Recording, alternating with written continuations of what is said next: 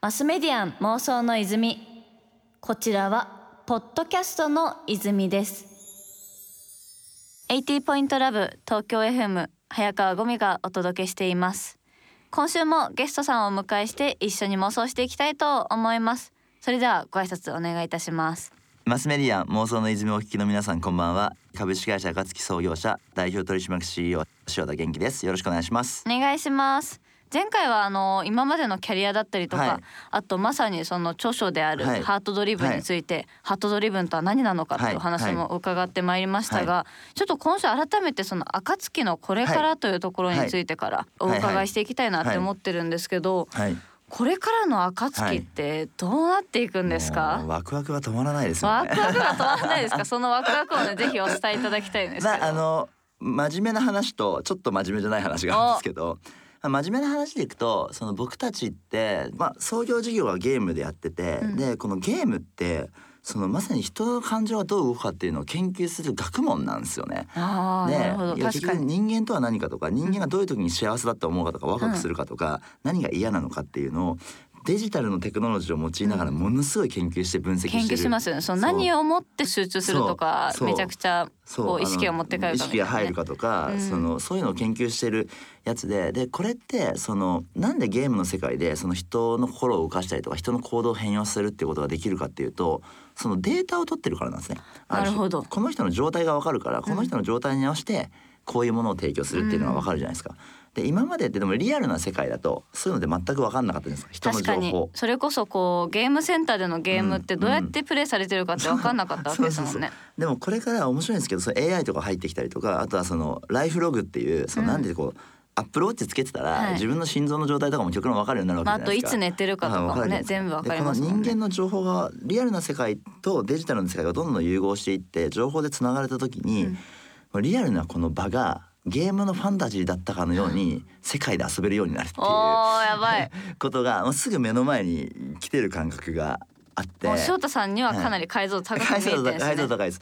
例えばわかんないですけど将来的にはコンタクトレンズがある種そのをつければ、はい。例えばこう目の前にある人を見ながらデジタルの情報がこう表示されたりとかする世界っていうのはまあ来るじゃないですか、うん。その時になんかわかんないけど例えばなんだな人参を切るってね、うん。大王人参を切るっていう時にも、なんか人参って見た瞬間にこう 人参の切り方のピッピッピッって線が出てきた適りとかして切なね点線が出てきて。これを切ったら偉いって褒めてくれたりとか。いちいち褒めてくれたりありがとうみたいななんかね。嬉しい。まあでもそういうなんかそのエンターテインメントのテクノロジーと人を動かすっていうアーティスティックなものとデジタルなものが今融合してるのがゲームだったんですけどこれがこれからいろんな事業領域にどんどん広がっていく。あそのやり方というか、そういう捉え方が拡張されていくん拡ですね。張されていくんで、まあ、それこそその勉強もどうやったら楽しく勉強できるかっていうのをその勉強のデータを取りながらやったらうんもっと面白くななっていく、れそう。なっていくじゃないですか。もう教科書もいいこと言ってるんですけど、問題はやっぱ読んでて面白くないっていうそうですよね。なんか いいこと学べるのうんにどうしても眠くなっちゃうみたいな。眠くなっちゃうそれがもっと楽しくできるようになるだけで全然違う世界が来るから、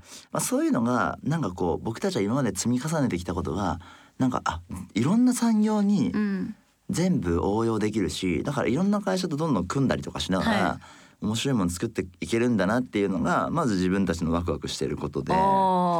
エンタメってただ遊びでしょっていう感じなんですけど、うん。でも捉え方って昔仕事と遊びみたいに分けてたけどなんか人生どう遊んで遊びを含めて生きていくかっていうかうん。そういう世界だから、まあ、そのなんかど真ん中やれてるっていうのがむちゃくちゃ面白いなっていうのとそれを昔は僕は結構いろんなこういう妄想して僕の妄想をい。ろんなメンバーに喋って、メンバーがその妄想を刺激まで作ってくれたりとかしたんですけど、なんか最近やっぱメンバーもどんどん妄想するようになってきてる。そうすると僕は今一番もしかしたらワクワクしてることは昔はビジョンとかイメージを自分が妄想したことを実現していくっていう旅が楽しかったんですけど、はい最近は妄想を超えていく世界を超え見るってていいうく。もう自分の妄想を超えていくみ自分の妄想を超えていくっていうかなんか亡くなられましたけど登山家の栗木さんに。僕言われてすごいいいなと思ったメッセージが夢を実現することより夢にも見なかった世界に行くことの方が面白いんだよねっていう。ああ知らない世界を見れるわけですもんね。自分の妄想の先にあるものって、うんなんかそれってなんかこう他の人の妄想だったりとかは刺激し合って生まれるもんだから、新しい妄想というか。そなんか暁ってやっとそういうフェーズに入ってきたような気がしてってじゃあめっちゃ楽しくなっていくのがもうね楽しくなってきて想像できちゃいますよね。うん。ああ今また泉がちょっと湧いた。あ湧いたけどありがとうございます。なんか気になったのがその、真面目なのと、うん。あんま真面目じゃないのだったんですけど、真面目じゃない方というあかこう僕ら暁ってその毎年一回やるフェスティバルにもものすごい時間とコストをかけたりするんで そっちが完全に不真面目なんだけど、はい。ものすごく妄想でワクワクしてることがそっちに結構たくさんあるって感じかもしれないですね。はい、そしたらちょっとぜはい。ひこの後、はい。そのフェスティバルはい。について詳しくお伺いさせてください、マスメディアン妄想の泉。マスメディアン妄想の泉株式会社アカツキ創業者代表取締役 CEO 塩田元規さんをお招きしていますそしたら先ほどの続きなんですけど、そのはい毎年一回やるフェスティバルですか、はい。ハートドリブンフェスティバルハートドリブンフェはいスティバルって何をするんですか、えっとですねもともとはアカツキ祭っていうそのあのまあなんか昔って日本って何かこう苦しいこと大変なことがあるとかの時にそれをこうなんとか乗り切ろうとか乗り切ったとお祝いで祭りをやることによってみんなのこう集合をやるっていうのうん。がこう文化としてあったじゃなありいですか。ますあります。それをまあ毎年一回僕たちの大変なことあるからやろうっていうのが暁祭であってそれを今年からあのハートドリブンフェスティバルっていう形に名前が変わったんですでねあの昔は暁の祭りだったんですよ。うん。でもそうじゃなくてもう会社の垣根ももっと超えちゃった方がいいんじゃないかなと思って、僕あの去年あのバーニングマンっていうあの世界のなんだろうアートイベントみたいなやつ行ったんですよ。うん、ああれもねなんか面白いですよね。すごい開けた場所にみんなでそう。なんか砂漠に10万人くらいが集まって仮想の街を1週間作って、あみんながギブアンドギブでアートをするっていうので、うん。ものすごい感動したんですね。でその時に思ったんですけどこれでも日本に前からあるなと思ったんですよ。それ何かっていうと、あ。の文化祭だなと思ったんですよ。おー文化祭とバーニングマンが。なんかこれもうなんか学祭の時よくやってたなみたいな。なんかみんなが好きな出店出したりとかして遊んでってやるじゃないでか。です協力しますもんねそうそうそう。ね。で出してる方が楽しいしっていう感じじゃないですか。で僕それをフェスとしてはい。やったらいいんじゃないかなとお思って、ーえっと今年は新木場のスタジオコースってアゲハですえね。まあまあ広くあないでの二三千人入れるところを借り切り、す はい。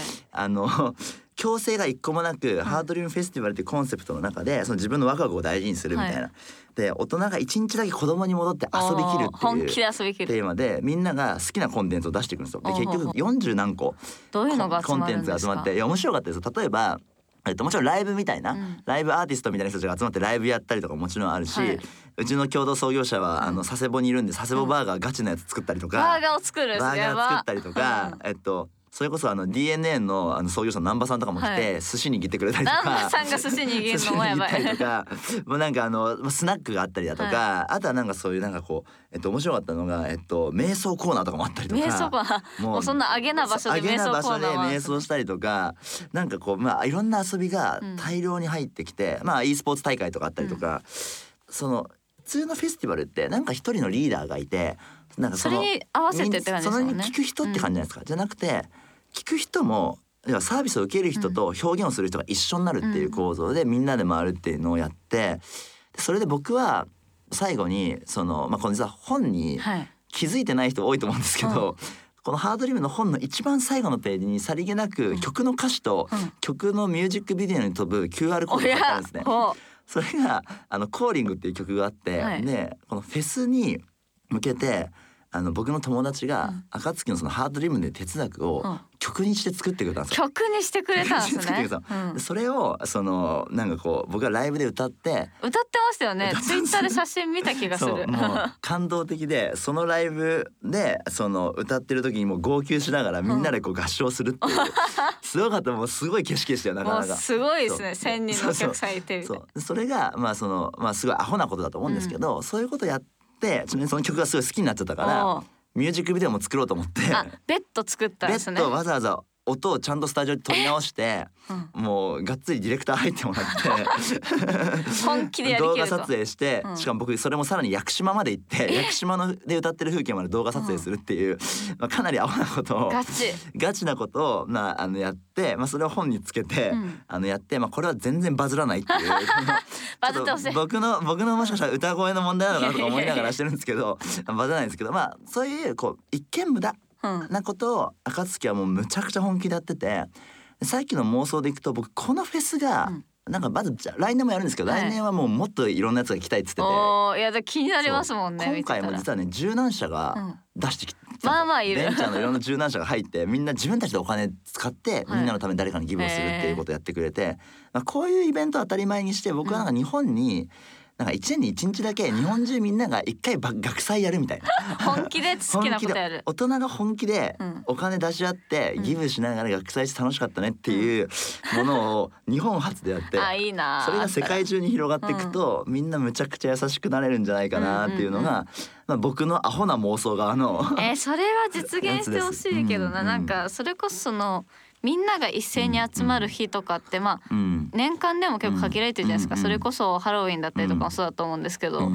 でもなんかそういった時ってなんかちょっとこう不穏な空気になることの方が多いじゃないですか。なんかみんなこうハッピーみたいな方向になっていく日があったらね幸せですけどね。ハートドリブンデイっていうハートドリブンデイを作って記念日登録しましょういつか祝日になることを祈るとりあえずスタートアップ界隈では休みにしようっていう空気を今作ってるんですけど、来年来てくださいぜひ遊びにはいおお やばまたこれ泉ワイシャス今日確かにいやこれはねもう完全に今私の中でも湧きましたね。マスメディアン妄想の泉。そしたら改めてなんですけど翔太さんのお話聞いてて、はい。私の最近気になってるキーワードとも結構つながるのかなって思って、最近ね「ご自愛」っていう言葉にいいですちょっとね。ものすごいいいハマってるんですよね。うん。そのまあご自愛くださいみたいに言うと思うんですけど、うんまあ自分を大切にとか愛するみたいなところで、ご自愛力ってどうやってつけたらいいんですかね？私結構苦手なんですよ。あご自愛苦手ですか？そうそう。人のためにってとこが先行しすぎちゃってあれ？なんか人のことを愛する手前前に自分のことを愛することできてたんだっけみたいな。それねあの頑張ってる女子は大体ねあ。自己犠牲が強くなるんですよ。ぶつかっちゃう壁ですかね？ぶ。つかっちゃう壁でこれご自愛する時に、うん。まず簡単な行動としては、なんか少しでもなんか自分がちょっと気持ちいいことをはいやる時間っていうのをちょっと取るだけでもいいんですよ。で例えば本当はこういうのをやりたくないなっていうこととかをまずねあのね自分でね認識しないでやってることの方が多いんですよ。例えあばこう相手のためにっていうこともなんかもう反応的にやっちゃう時ってあるじゃないですか。とっさでやっちゃったりね。さでやっちゃったりとか、でも例えばなんかわかんないですけど多少迷惑かけても大丈夫なんだよなっていう ことをまず自分で許すなんですよ。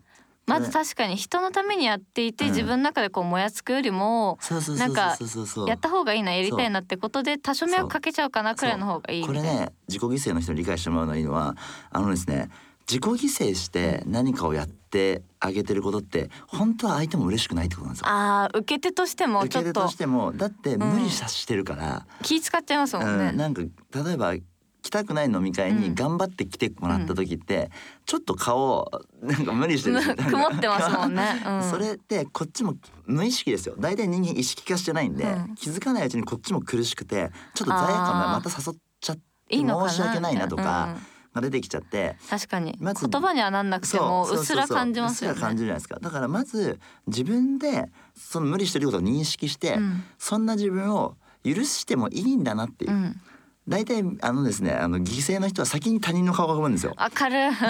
なんか申し訳ないみたいになっちゃそう。先に申し訳ないと思うじゃないですか、でもそれで無理してる自分っていうのをちょっと想像してほしいんですけど、なるほど。目を閉じて無理しながらうん苦しい嫌だって言ってる自分を想像してみたいな。うん。たら彼女その子を放置してうん。いいんすかっていう。あーだからその、うん。まず他人の顔浮かんじゃうけど、うん。自分も一回切り離してえなんかこの子大変じゃない？みたいな思ってあげる顔も浮かんであげて大事かも。で、うん、ちょっと聞いてあげたらいいと思います。本当に一回行きたいのかっていう。う、ん、ねこの時の聞く時のキーワードって聞き方で面白いんですけどこの行動を今私がやろうとしてる行動って、まずそもそもななんでやこの行動しようとしてんのかな？あー原因。原因。うん。あれ？これってやんないとなんか私も結果的にダメになるんじゃないかっていう、怖さからやってんのかあー恐怖から来てるか。喜びからやってるのかっていう。ハートドリブン。そう。うん、あの喜びなのか恐れなのか、まあ、愛なのか恐れなのかみたいなところを問うとあ俺私これちょっと喜びなくて無理してんなって思った行動をあ少しずつ止めていくといいと思うんですよ。でも確かになんかこう友達の話聞いてたりして、うん。えそれはやめた方がいいんじゃないとか、うん。それだって好きじゃないんでしょとは言うけどそれを自分にってなかなか言えないですもんね。まあ、なんであの僕がそのハートドリブンの本で実は伝えてることって認識することの大切さで。まずは認識すること。まずあのご自愛を何とかしようとすると大体それ苦しみのループに入ってるそうですね。ご自愛しなきゃいけないご自愛しなきゃいけない。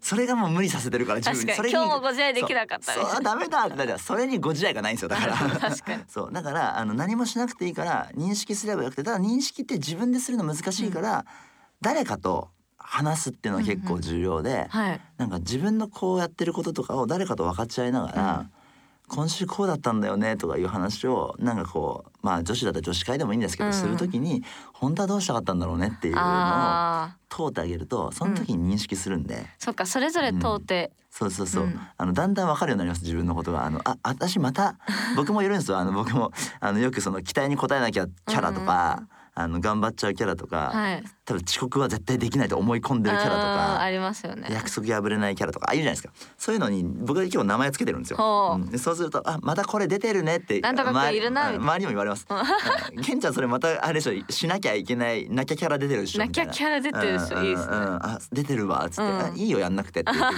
そうっていう。あでも確かに。じゃあまずは自分からそうそうそう。自分のことを許して自分のことを愛することから始まると。そう。いうことです。周りも諦めますそしたら。大丈夫ですワンシャンってまたこのね湧きました。あきました。ありがとうございます。ありがとうございます、マスメディアン妄想の泉